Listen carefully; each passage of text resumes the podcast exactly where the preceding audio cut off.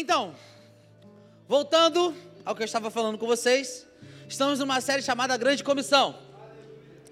A nossa igreja, pela graça do nosso bom Deus, ela tem se movido para essa direção. A importância de ser um comissionado de Cristo. Para quem não sabe, nós tivemos um nosso Dia das Crianças lá na Cidade de Deus. Uou! Foi impactante, foi poderoso. Além dos resultados da qual Deus já fez lá, que foi cura, libertação, a palavra chegando até aquelas crianças, causou um dano interno em todo crente que colocou o pé lá.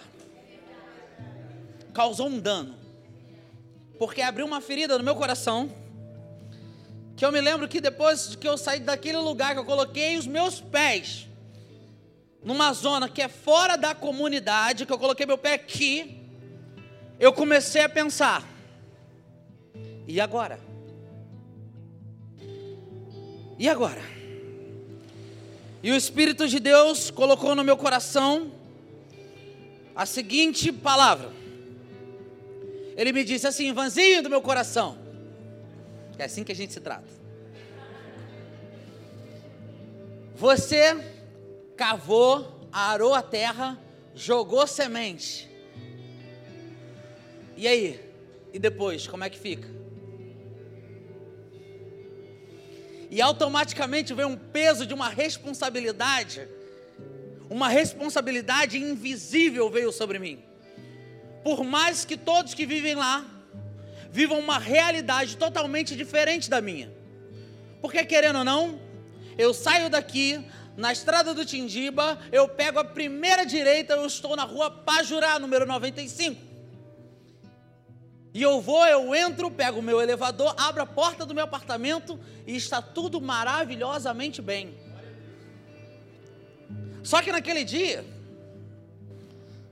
o ambiente era hostil. É. Olha o Fininho falando ali. É. Não é não, Fininho? E eu me lembro que eu estava com o pastor Messias, e o pastor Messias falou assim: Eu não vou poupar vocês de nada. Eu falei: É isso? É isso? Então a gente na caminhada passamos acho que por umas três bocas de fumo. Vimos fuzil, drogas, vimos crianças sexualizadas. Vimos uma pobreza que para muitos aqui está longe. Mas em compensação, também vimos algo sobrenatural. Porque quando a gente chegou naquele lugar, veio uma multidão na nossa direção. Mas umas crianças com um sorriso no rosto e algo que a gente chegou a parar e a travar as pernas porque não sabíamos o que ia acontecer. Eu não sabia se eu abraçava ou se eu de repente travava. E em meio a todo aquele caos, hoje pela manhã me veio uma frase do Racionais. Olha para tu ver, inacreditável. Como é que... Sou negão, gente. Desculpa aí, tá? Eu, hein? Me respeita. Que diz o seguinte: que até no lixão nasce flor que até nos lugares mais desnecessários e impuros existe esperança. Existe alguém para fazer a diferença. Existem pessoas que podem mudar o mundo, independente das circunstâncias da qual elas habitam, independente da influência local. Pode ter ali, cara, um Paulo que vai mudar a geração. Uou! Hoje eu estou pedindo a Deus para realmente colocar sobre mim um pouco do ministério evangelístico. Porque a palavra que vai sair da minha boca precisa ser um alerta, precisa ser realmente uma conscientização daquilo que é a nossa responsabilidade com as pessoas que estão lá fora. Eu estou tentando me segurar para poupar o segundo culto, mas eu não vou segurar é nada, eu vou chutar o balde. Vambora, Brasil acima de tudo. Vamos lá. Carta de Paulo aos Romanos, capítulo 10, do 9 ao 17. Eu vou ler para vocês. Amém? Se você confessar com sua boca que Jesus é o Senhor e crer em seu coração que Deus ressuscitou dentre os mortos, será salvo. Pois com o coração se crê para a justiça e com a boca se confessa para a salvação. Como diz a Escritura, todo aquele que nele confia jamais será envergonhado. Se eu fosse você, só nesse texto aqui já estaria suficiente. Você confia no Senhor? Então nada que está vindo para te envergonhar vai prevalecer nada que possa vir de frente com aquilo que Jesus já tomou, vai poder vencer. Olha só esse trecho aqui, a gente já poderia fazer uma pregação. E não há diferença entre judeu e gentil, pois o mesmo Senhor é Senhor em todos e abençoa todos ricamente, todos os que o invocam porque todo aquele que invocar o nome do Senhor será salvo. Como, pois, a nossa responsabilidade? Invocarão aquele em quem não creram. E como crerão naquele que não ouviram falar?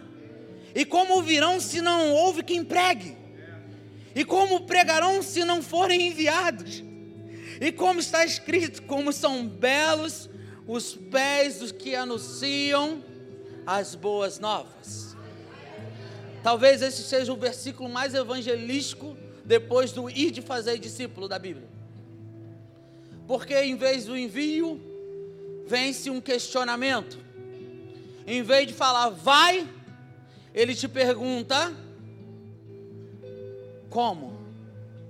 Em vez de falar você consegue, vai ser sobrenatural, ele te questiona e fala assim: como ouvirão se não há quem pregue? Como é que vão ouvir a palavra de Deus se nós, os comissionados de Cristo, resolvemos ficar acomodados daquilo que é a nossa quatro paredes maravilhosa? Onde o ar-condicionado vem, aonde essa cadeira macia, que às vezes dá até sono, e você fica lutando contra o sono enquanto o pregador está pregando. E é difícil de escutar, eu sei. Mas Jesus nos chamou para uma grande responsabilidade. Eu falo para vocês, a nossa vida cristã é uma vida egoísta. Eu me coloco também nesse posicionamento. Egoísta, egocêntrica. Porque quando o problema e a guerra é minha, eu me empenho para guerrear. Mas quando é dos outros, ah, deixa lá, Deus é contigo, varão. Segue. Ora aí. Mas não dobra o joelho junto. O Espírito Santo vai falar com você, mas você não está sendo instrumento de Deus para a vida dele. Eu vim aqui hoje realmente trazer a memória, a consciência de vocês de quem vocês são em Cristo Jesus. A responsabilidade que vocês precisam ter com, com a obra do Senhor que está definida sobre a vida de vocês. Afinal, Ele não chamou você para vir para a igreja e falar assim: senta aqui, fica aqui e me espera voltar. Me espera voltar. Ajeita a tua vida, ajeita as coisas como você está. E me espera voltar, que eu estou voltando. Fica tranquilo. É como o pai que esquece o filho na escola. Deixa lá. Tá seguro, tá tranquilo. Fica lá. Ninguém vai mexer com você. O dia que a gente passou sete minutos do tempo normal de pegar o Bento, o que, é que o Bento ficou? Furioso. Chateado. Porque esqueceram ele lá. Culpa da Ana. Mas eu não fui chamado para ser esquecido. Eu não fui chamado para ser esquecido, eu não fui chamado para apenas compor uma cadeira dessa daqui, sentar. Você já está tanto tempo sentado que já deve ter a tua forma dentro da cadeira. Cara, eu lembro dos crentes antigamente que ao pé da cama do cara ficava a marca dos joelhos. Eu não sei se acha que é Martim Lutero, lá no mosteiro dele, tem lá, ó, a marca do joelho dele dobrado, de tanto que o cara orava, chegava até aquele buraco assim, ó. E hoje é tão confortável pra gente. Eu não estou nem conseguindo entrar muito nos pontos que eu quero, mas vamos lá. Consciência sem responsabilidade não gera legado. Consciência sem responsabilidade não gera legado. Ah, eu sei que eu tenho que fazer o ID. Ah, eu até falo com algumas pessoas sobre Jesus, eu sei, eu tenho a consciência disso. Mas se não assumir a responsabilidade, de nada vale. Vai ficar cheio de palavra e não está distribuindo nada. Vai ficar cheio do poder e da unção e não vai fazer nada. Ainda vai ficar se perguntando assim: aonde que é o culto da irmã do coque para eu ir lá receber? Aonde que é o culto do cara que revela? Porque lá tem uma coisa diferente que tem aqui. Mas eu estou falando que Deus quer te usar e você não está entendendo. Para de procurar nos outros aquilo que Deus quer fazer em você. Para de buscar nos outros aquilo que Deus está querendo falar assim, ei, é você que eu quero. Chega! É um basta para a comodidade espiritual da qual nós temos. É um basta para a comodidade que nós temos de viver uma vida de vir todo domingo e toda quinta-feira, receber algo sobrenatural da parte de Deus e não mudar o mundo com o que nós temos. O problema é o seguinte: se todo crente entendesse seu papel de ser um transformador através do Evangelho de Cristo Jesus, o mundo não estaria como está. O nosso papel é muito mais importante do que apenas assistir o que acontece. Não pode ser normal, querido. Não pode ser aceitável o mundo andar em declínio e você está tudo tranquilo. Eu sei que Jesus falou que no mundo tereis aflição. Sim, vocês teriam aflições, mas vocês também teriam o poder de mudar estações. Porque aonde que eu colocar a planta dos meus pés, o que, que acontece? Algo diferente acontece com a sua chegada tem que acontecer algo diferente. Ah, pastor, eu não sei pregar igual o senhor prega. Querido, muitas pessoas não precisam nem falar. A atitude conta muito. Caráter conta muito. Eu não preciso que você carregue aqui, ó, igual o Neymar, I love you, Jesus. Desculpa, não quero esse tipo de propaganda. Fã de Jesus, por favor, se retire da igreja. Fã de Jesus, esse não é o tempo mais para você, está na hora de realmente tomarmos vergonha do que estamos fazendo com o Evangelho. Eu estou sendo duro, eu sei, mas é necessário. Eu estou sendo duro, mas eu preciso construir algo inabalável dentro de vocês. Por muito tempo criticamos os movimentos. Por muito tempo achamos que as cruzadas era algo desnecessário. Mas teve pessoas que foram levantadas através desses movimentos evangélicos que nós criticamos às vezes. Porque as pessoas, por exemplo, chega um jovem de brinco na orelha, chinelo de dedo, e vai para uma praça, prega o evangelho de Cristo Jesus. Aí o crente bonitinho do terno o critica, falando: é assim que ele leva Jesus.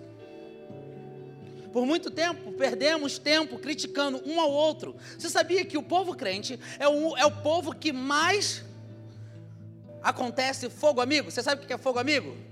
É quando um atira nas costas do outro. É o povo crente.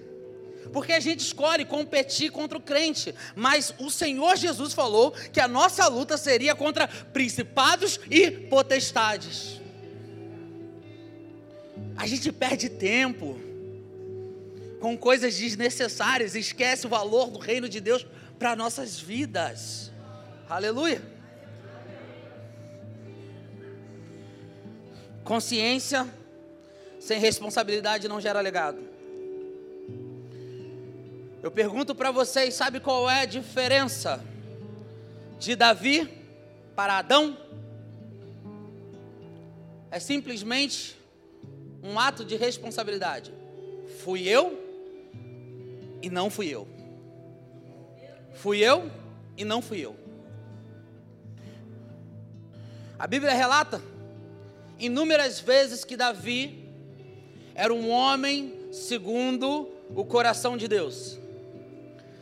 A Bíblia tem vários pontos dizendo sobre Davi, casa de Davi, que a genealogia de Jesus tinha Davi, e que Davi era o homem segundo o coração de Deus. Aí todo mundo pensa, cara, mas ele matou, ele assassinou, ele traiu, ele fez isso, ele fez aquilo.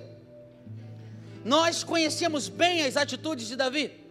Nós já ouvimos falar porque que ele é um homem segundo o coração de Deus, sim. Mas por que que o legado de Davi prevalece na Bíblia, além da morte dele, e o de Adão não?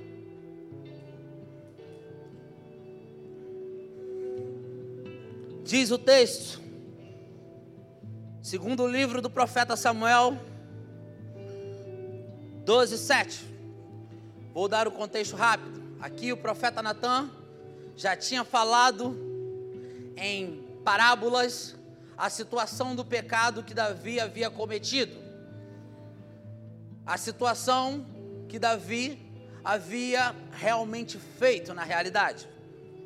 Diz o seguinte: Você é esse homem, disse Natan a Davi.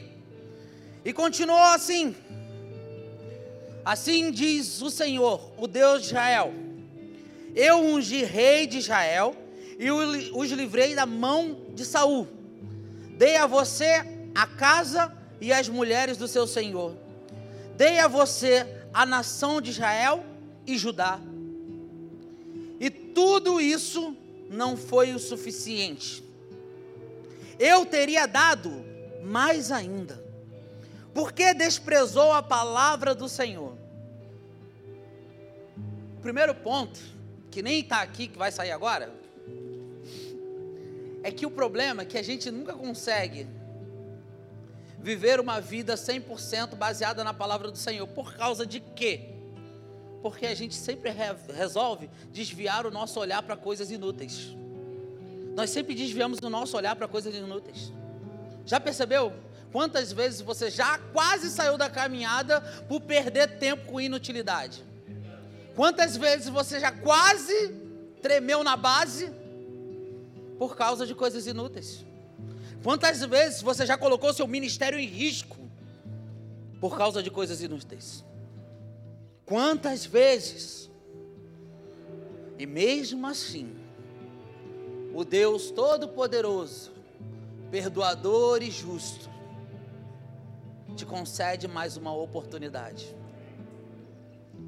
O problema é o que fazer com a oportunidade que Deus colocou nas suas mãos.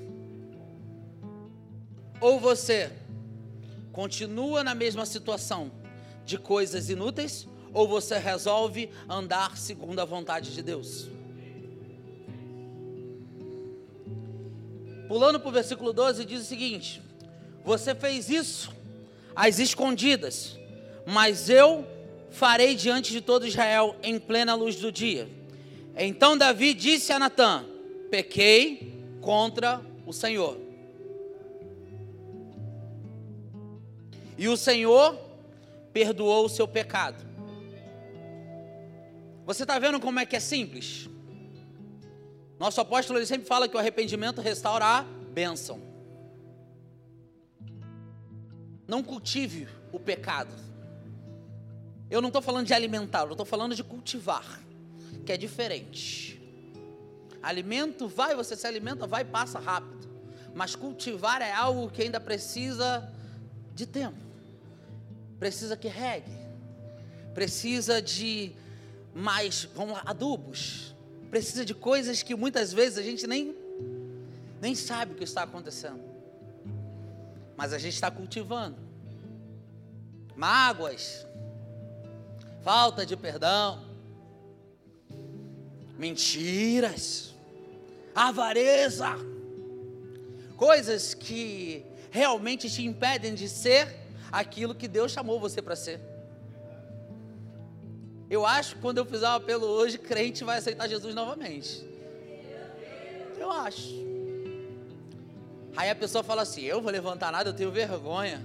Querido, se depender de mim, eu aceito Jesus todo dia. Mas eu não quero passar um dia sem que Ele esteja na minha vida. Pelo amor de Deus. Eu não posso. Eu preciso ser como Davi. Automaticamente reconhecer e automaticamente, Senhor, me perdoa. O problema é que está cultivando, está ensaiando, quer vencer com seu próprio braço, quer achar que tudo é do seu jeito, não é. Não pode. Deixa eu botar o dedinho aqui. Gente, isso aqui é muito moderno. Deixa eu voltar ao texto. Gênesis 3:11. E Deus perguntou: Quem disse que você estava nu?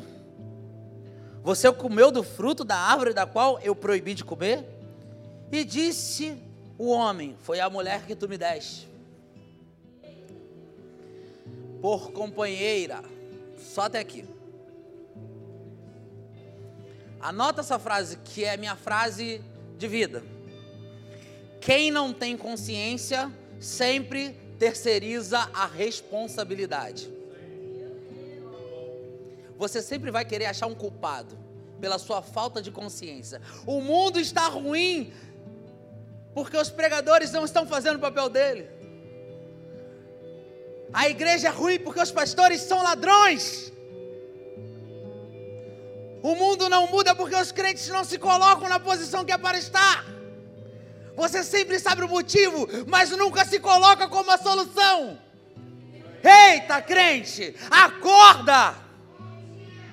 Acorda! Sempre sei o motivo de tudo. Eu sei porque o Talibã voltou para o Afeganistão. Beleza, agora vai para lá e leva o Evangelho de Cristo Jesus. Agora vai para lá e chama eles. Ei, eu tenho uma boa notícia para você. Veio um evangelista aqui, amigo da Carol, e eu fiquei espantado que ele falou assim: Pô, meu sonho é ir para o Afeganistão. Eu falei: Caraca. Esse é sangue nos olhos. Porque quando você entende que o morrer é lucro, o restante se torna nada. As coisas desse mundo se tornam o quê? As demais. Quando você entende que viver para Cristo é necessário entregar realmente o seu corpo à morte todos os dias, algumas coisas já não fazem mais sentido. Quando você tem o chamado, o ministério, realmente para viver dessa obra maravilhosa, que é levar as boas novas de Cristo para as pessoas que realmente precisam ouvir. Você entende que precisa ser relevante da estação que você está. Os evangelistas choram com dores e desespero, porque os pecadores não estão sendo alcançados. Os evangelistas realmente sofrem um pouco mais do que nós. Os evangelistas, os que têm um ministério evangelista, eles choram, porque a igreja não entende que precisam de apoio para alcançar. Eu tenho uma amiga minha, ela é missionária, e ela foi fazer missões lá na África. E ela me trouxe o seguinte relato: o missionário que está lá, ele jamais pode postar uma foto tomando um sorvete. O missionário que está lá, jamais pode postar uma foto se divertindo. Porque os crentes que estão aqui acham que eles estão brincando com o dinheiro deles. Então, por ele escolher viver de missão, ele não tem direito de ter uma vida ele não tem direito de vivenciar a parte boa da vida também, porque geralmente são financiados. Então ela falou assim para mim, porque quando, ele, quando eles postam alguma coisa que realmente estão tendo um momento de lazer, automaticamente a verba é cortada, é escassa. Olha o nível do pensamento, olha o nível da atitude da nossa igreja. Eu não falo igreja United completo, só falo, falo isso de todas as igrejas. Sem pena. Falo de todas as igrejas. Como é que vai funcionar isso? Como a gente vai mudar a circunstância que essa palavra fala aqui? Como ouvirão se não há quem pregue? Como a gente vai mudar se aqui dentro continua cauterizado? O meu, tudo é meu. O que importa é o que Deus tem feito na minha vida. O que importa é o que Deus vai fazer na minha vida. O que importa é o que Deus está fazendo na minha casa, na minha família. Que evangelho egoísta é esse? Esse evangelho não é o que Jesus nos ensinou. Ele é o evangelho da qual ele senta e fala assim: olha, começa a distribuir os cestos. Ei, o que, que a gente tem? Cinco pães e dois peixinhos. Calma aí, tem dinheiro suficiente? Não tem. Então deixa comigo. Eu assumo a responsabilidade. O nosso Jesus sempre assumiu a responsabilidade até nos momentos de maior dor, ele sempre assumiu a responsabilidade. Ele sempre foi, ei, ele sempre soube do que ele foi feito, ele sempre soube o que ele ia fazer e o preço que ele ia pagar por você. Abraço, chorevrou, serechar abraço. Hum, Igreja, acorda.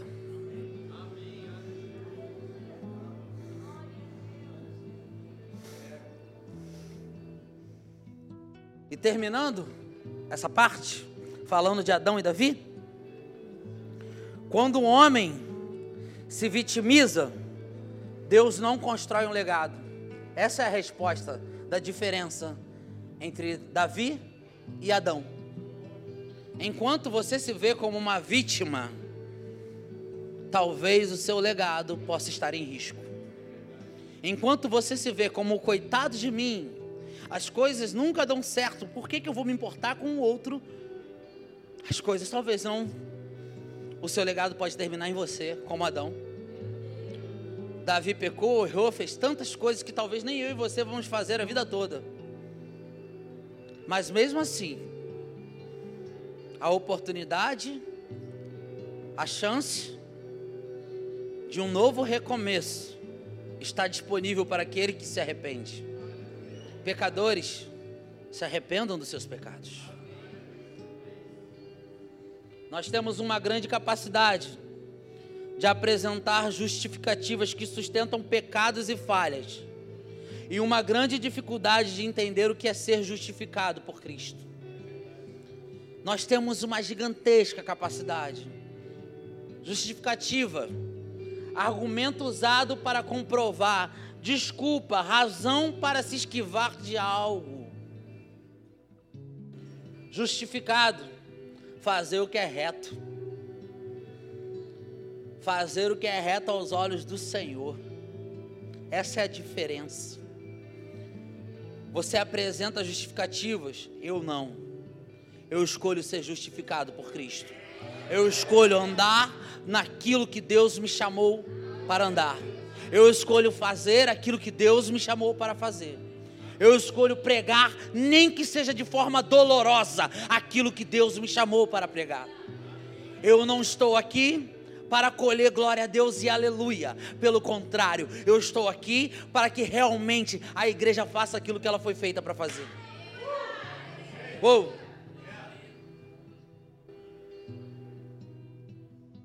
Deus uma das certezas que nós temos é que Jesus está voltando. Nunca se tocou tanto um alarme para as questões da volta de Cristo Jesus. Nunca se falou tanto nos últimos dias como está sendo falado agora. E você acha que é brincadeira? E você acha que você vai muitas vezes ter todo o seu planejamento completinho de vida até Jesus voltar? Pode ser hoje. Se Jesus voltar agora, como vai ser, querido? Eu não vou estar aqui para ver. Você vai? Ah, tá. Amém. Apresentar desculpas para não fazer aquilo que você foi chamado para fazer. O homem, desde a sua essência, tem essa capacidade de levantar justificativas para com Deus, para não fazer aquilo que ele chamou para fazer. Eu posso te dar o exemplo, está lá em Êxodo 4:10. Diz o seguinte: que Moisés está tendo uma conversa com Deus. E Deus fala para ele qual era o plano, vai lá no Egito, vai, você vai falar com o faraó e você vai levar a minha palavra, pode levar a vara que ela vai virar em serpente, eu estou resumindo para vocês. Aí começa o vitimismo de Moisés Ah, Senhor, eu não sei falar.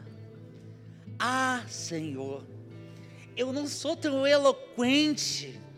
Ah, Senhor, eu nem leio a Bíblia todo dia. Ah, Senhor, eu só consigo orar quando eu estou na rua. Ah, Senhor, eu me sinto tão bem quando eu sento nessa cadeirinha aqui, mas quando eu saio daqui eu tenho tanto medo. Isso aí é a Bíblia do Ivan, tá? Mas lê lá no texto que você vai entender o que eu estou falando. Nós apresentamos a Deus todas as nossas falhas, todos os nossos erros, todas as nossas dificuldades, todos os nossos empecilhos, como se a gente não imaginasse que Deus não soubesse. Mas mesmo assim você quer ouvir de Deus, Deus,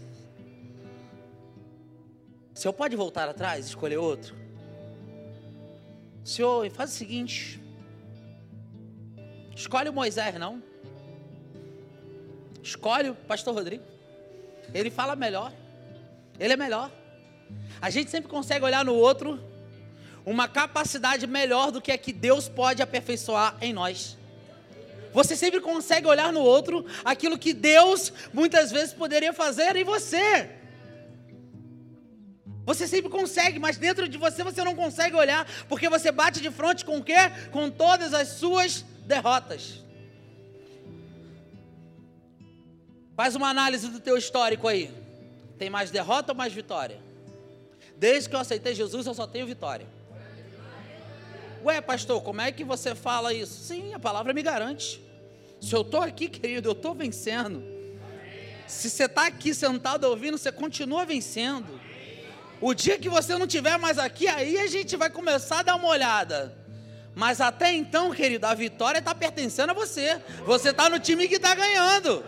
Eu estou no time que vence. Afinal de contas, meu Deus nunca perdeu. E eu sou servo dele. E eu estou garantido por ele. E eu me considero filho dele, querido. Eu nunca perdi. Eu nunca perdi. Eu descobri que realmente em todas as coisas eu sou mais do que vencedor. Uou! Aleluia! Terra. Vontade de dar um brado de. me veio o meu lado assembleando rápido aqui, gente. Glória. Tira esse negócio daqui, pastor. Tira esse negócio daqui, pelo amor de Deus. Tira esse negócio daqui. O negócio não vai ficar. Já percebeu que todas as suas desculpas que você apresentou para Deus sempre tardou a promessa que Ele te prometeu? A Bíblia comprova isso. Que as suas desculpas tardam as promessas. Deus quer fazer, mas você sempre está apresentando desculpa. Você sempre está falando que não tem tempo, que não pode, que não é o tempo que você acha, que você estuda demais, que você faz muita coisa além daquilo que Deus chamou para fazer. Uau! Talvez você deva parar um pouquinho e fazer aquilo que Ele te chamou para fazer. Tem gente me olhando assim. Chora não, hein? Chora não. A nossa maior satisfação é que Deus gosta de pessoas improváveis. Ufa, fala assim, ufa. É isso. Deus gosta. Lá em 1 Coríntios 1, 27 e 29 diz: Mas Deus escolheu as coisas loucas desse mundo para confundir as sábias. E Deus escolheu as coisas fracas desse mundo para confundir as fortes. E Deus escolheu as coisas vis, que significa insignificante, deste mundo e as desprezíveis, as que não são, para aniquilar as que são, para que nenhuma carne se glorie perante Ele. Olha, se você se enquadra nesse pré-requisito, por favor, levante a mão, loucos. Se algum dia você já se achou fraco, se algum dia você se achou insignificante, desprezível, eita gente, vos apresento o Evangelho é para você. e se você conhece alguém com esses pré-requisitos que eu acabei de falar para você, querido, você pode ser o instrumento de Deus. Os pré-requisitos. Só tem uma coisa para te dizer. Para de desculpa para não fazer o que o Senhor te chamou. Ficar fugindo não vai adiantar. O medo de fracassar, o histórico, nada disso vai mudar aquilo que Deus tem planejado para a tua vida, irmão. Quem evita confronto nunca vai saber a capacidade que tem. Enquanto você deixar o medo te paralisar, o medo te congelar, o medo de falar de Cristo, ou até mesmo de ser usado por Ele com qualquer tipo de atitude que Ele queira usar através de você, você nunca vai saber o poder que Deus pode fazer através de você. Você nunca vai saber. Lá em Romanos 12, 2, o famoso texto diz: Não se amoldem ao padrão deste mundo, mas transformem pela renovação da vossa mente, que sejam capazes de experimentar e comprovar a boa, perfeita e agradável vontade de Deus. O grande primeiro confronto que você vai enfrentar por escolher ser um servo de Deus é você mesmo. Não são as pessoas em sua volta, é você. O seu maior inimigo é você. Porque a palavra mesmo diz que a carne reluta contra o espírito, o espírito reluta contra a carne, e essa guerra não para. Mas essa carne ela tem que ser dominada porque a palavra de Deus nos deu essa autoridade para isso. E você precisa entender que enquanto você for escravo da sua mente, e você permitir que as coisas aconteçam sem a sua vontade, sem você conseguir seguir a vontade de Deus, porque a maioria das vezes nós gostamos de usar a palavra impulso. Ai, agi por impulso. Ai, fiz isso por impulso. Pronto, saiu, falei. Caraca, meu cérebro é muito perto da minha boca, então sai rápido. Ai, pega esse teu impulso e sobe para a presença. Pega esse teu impulso e vai na direção do Pai. Pega esse teu impulso e começa a impulsionar. Ei, eu não sou mais o mesmo. Nova criatura eu sou. Oh, lavado e remido pelo sangue do Cordeiro, imaculado, sem pecado. Uou! O preço que ele pagou é inigualável. Não existe dinheiro nem somatória que se compare ao preço da cruz. Nada. Nada. Nada vai se comparar. Você está valendo a pena, cara. Repete para você mesmo: tu está valendo a pena.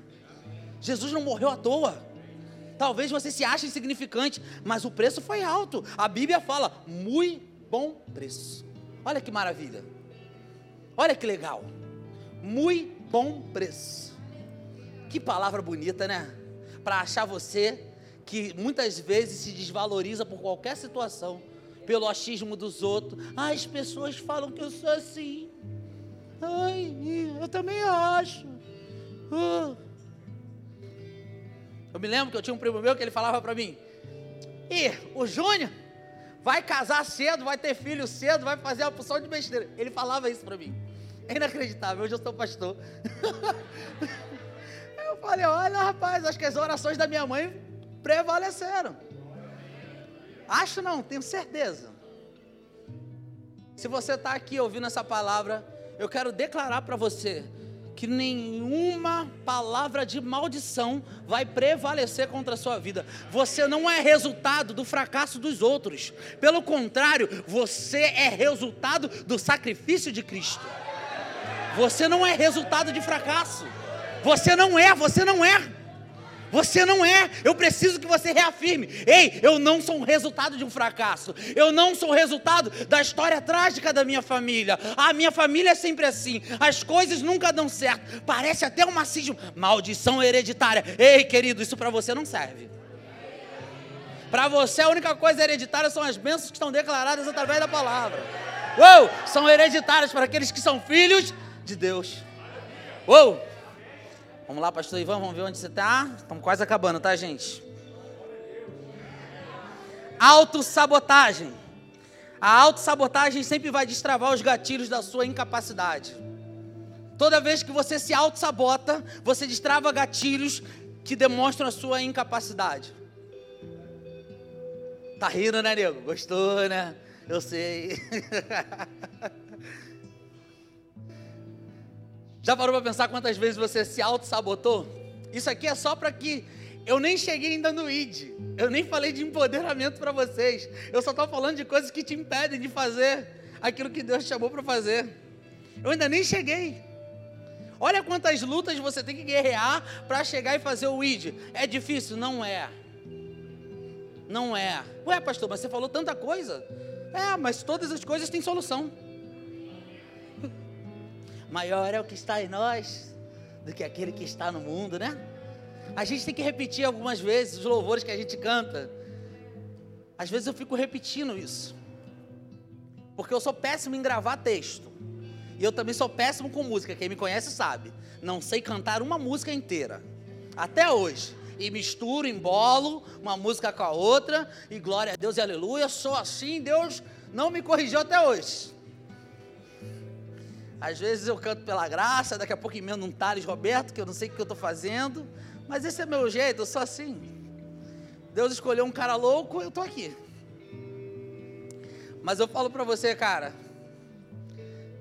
o nosso Deus é um Deus criacionista. Tudo Ele cria. E se Ele fez você desse jeito, é porque Ele vai operar de acordo como você é. Eu não entro em formas. Eu não entro em formas. Eu não sou forma. Eu não sou forma. Deus me fez único. Eu sou único. Eu não sou cópia. Eu não aceito ser cópia. A minha oração com Deus é o seguinte: Senhor, eu não quero ser igual pregador nenhum. Não quero. Senhor é um Deus criacionista. O Senhor pode fazer diferente. Eu creio no seu poder de criar coisas novas, de criar do bara. Do nada Deus traz, né? Então, aí do nada, bum, pastor Ivan, grandão.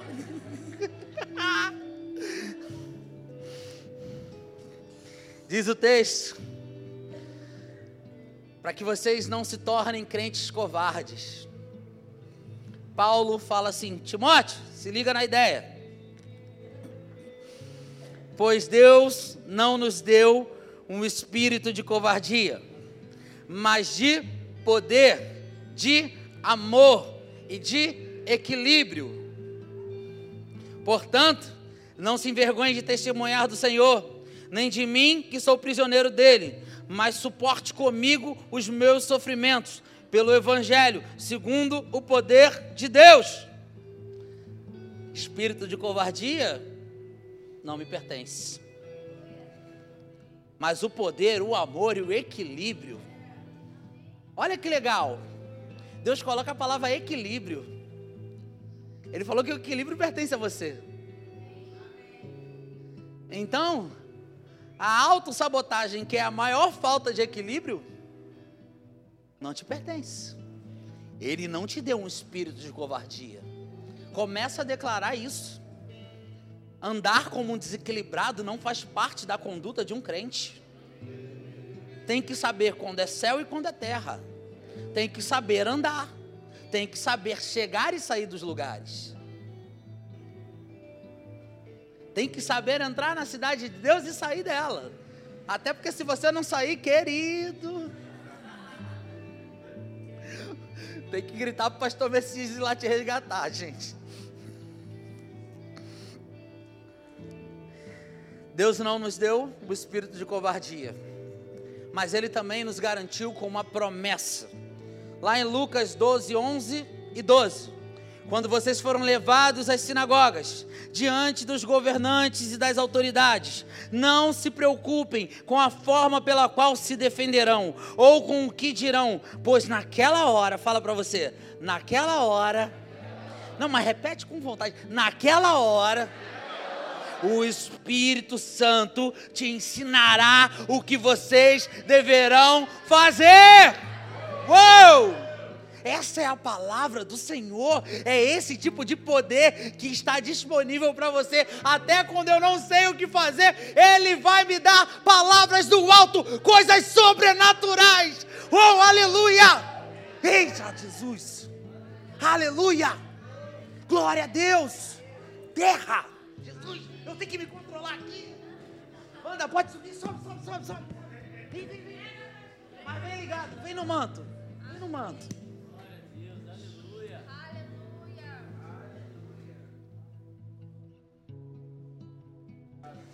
Jesus disse, lá em João 15, versículo 18 e 19. Se o mundo os odeia, tenham em mente que antes me odiou. Se vocês pertencem ao mundo, ele os amaria como se fossem dele. Todavia, vocês não são do mundo, mas eu escolhi tirando-os do mundo. Por isso o mundo os odeia. Você é crente, você não precisa ser legal com todo mundo.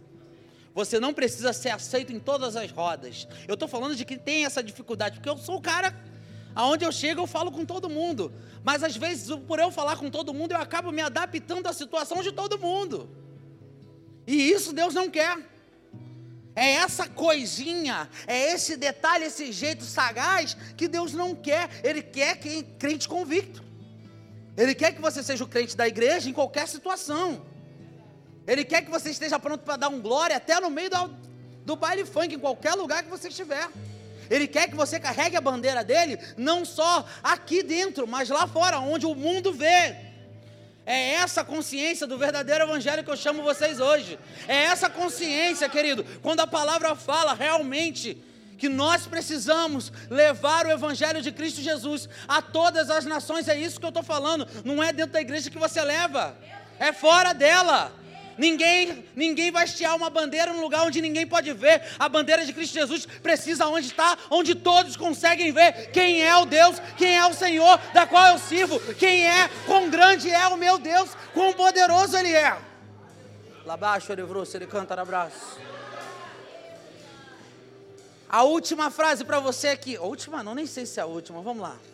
Toma cuidado, que o amor do mundo pode ser as boas-vindas do inferno. Essa é legal, né? Grava aí na tua Bíblia. Charles Spurgeon diz o seguinte: se os pecadores serão condenados, que pelo menos pulem por cima dos nossos corpos antes de chegarem ao inferno. Eu sou a barreira que Jesus chamou para impedir que pecador entre no inferno. Eu sou a barreira que Jesus falou assim: vai, você, é você que eu chamo. Ei, é você que eu quero. Ei, é você que eu vou fazer. Oh, é você que eu chamo. Ei, ei, pecador, você não vai passar por cima de mim. Insatisfeito. Ei, pecador, você não vai. Eu não aceito. Eu me lembro de um líder meu, onde eu estava numa época barro meio tijolo lá nos 18 anos, sabe como é que é? 18 anos. E eu me lembro da seguinte cena. Eu me. vou falar isso também, tá bom. Eu me converti e eu era morador da Tijuca.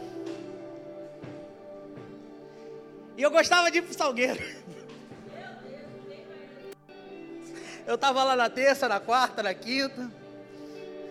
Eu me lembro que no ano em que eu aceitei Jesus, o Salgueiro foi campeão. Eu estava lá. Saí de Cabo Frio voado. Pá! E minha mãe desesperada. Já não aguentava mais orar de tanto que eu aprontava. E eu me lembro que eu aceitei Jesus, então eu fui muito radical. Eu comecei a tipo, não, eu não quero mais, não vou. Mas aí a tentação, a carne vinha. E eu não tinha uma cobertura ainda. Eu não sabia como lidar com as questões que me tentavam. Eu não sabia lidar com as questões porque eu era fraco na palavra. Eu não sabia como funcionava. Mas um dia eu falei assim: juntei meus dois amigos que a gente aceitou Jesus junto. Olha que legal. Aceitei Jesus com meus dois melhores amigos do mundo. E é sensacional. A gente queria mudar o mundo. A gente queria evangelizar todo mundo. Aí um belo dia, a gente já tinha se batizado. A gente falou, pô, mas a gente comprou o ingresso do show do Revelação. A gente tem que ir. Aí tá, a gente passou em frente à quadra da Vila Isabel. Aí a gente falou, pô, o ingresso está aqui. Eu sei que a gente se batizou. Eu preciso ir.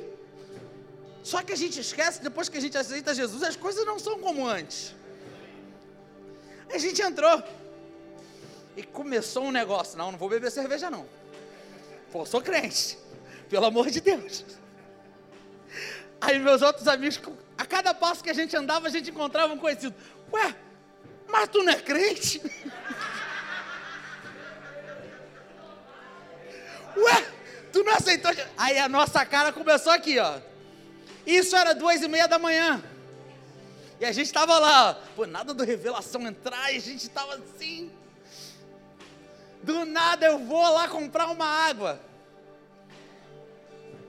Eu encontro um vizinho meu de Belfor Roxo no caixa.